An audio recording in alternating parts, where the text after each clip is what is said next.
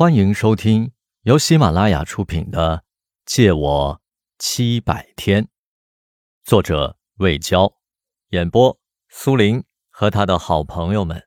欢迎您的订阅。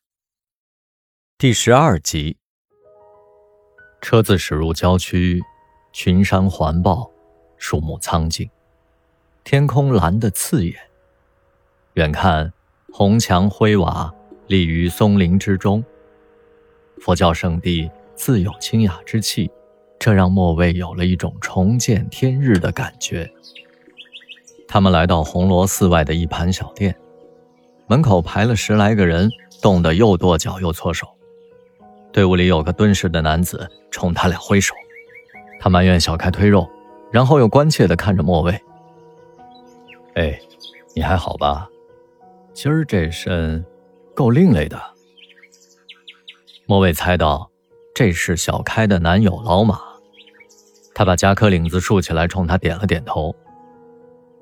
还甭废话，麻利的给我买包栗子暖暖手。老马领指般奔向不远处的炒货店。又等了二十分钟，轮到他们了。小开把莫蔚推进了小店。店里摆着观音雕像、佛珠镯子、香火蜡烛等物。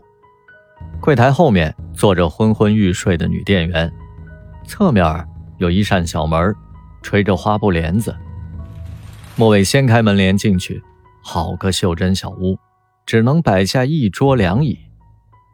一个瘦小的中年女子示意莫伟坐下，她看起来毫无特异之处，稀松的头发盘在脑后，鼻梁上架副眼镜她身着白色的中式盘口衫翘着二郎腿，手捧一杯热茶。莫蔚叫了声“柳师傅”，把手里的点心盒放在木桌上，坐在他面前。柳师傅上下打量着莫蔚，安然的神情不见了。镜片后面的目光突然变得锐利，甚至有点惊慌。你是谁？我也想知道。他放下茶杯。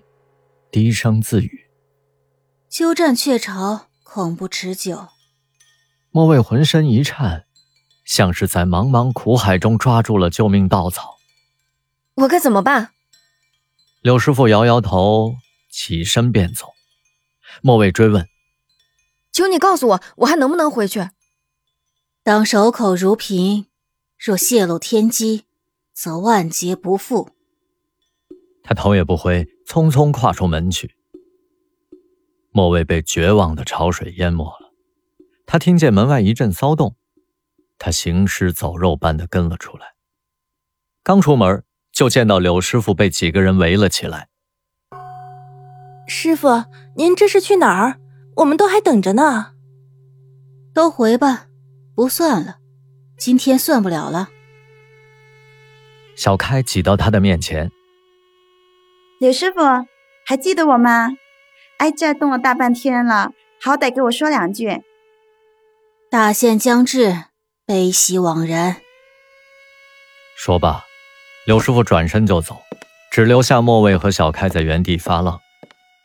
一旁的老马赶紧递上糖炒栗子和烤白薯。哎呀，不算拉倒，咱爬山去呗。这时，小开的手机响了。接完电话，他脸色煞白。爷爷脑溢血了，病危。日落时分，几个年轻人在沙滩上堆起了一个城堡。他们把山猫的照片摆在顶端，周边点燃了二十八支心形的蜡烛。那是山猫两个月前在喷泉广场的演出照。他英气勃勃，眼神得意洋洋，嘴角调皮的上扬，像是在酝酿一场恶作剧。云豹抱着吉他不停的弹，饱含忧伤的音符随着海风四散。圣婴从背包里掏出一听德国啤酒，他打开瓶盖，咕咚咚的倒入大海。雪狼拿起一炷香。不断的营救那些被风吹灭的蜡烛。如燕点亮她亲手做的荷花灯，家里底托柳条支架，粉色绸绢缝制的花瓣栩栩如生。她在黄色的琉璃花蕊里放入了两块绿豆糕。她端着花灯，走向大海，在沙滩上留下了一串小巧的脚印。她的长发和黑色裙摆。一起飞舞，浪花亲吻着她纤细的小腿。他伫立良久，俯身将花灯送入了大海。跳跃的烛火瞬间照亮了他眼角的泪滴。但这毕竟是海，不是江，也不是湖。荷花灯悠悠的打了个旋。还来不及施展它的优雅，就被海浪吞没了。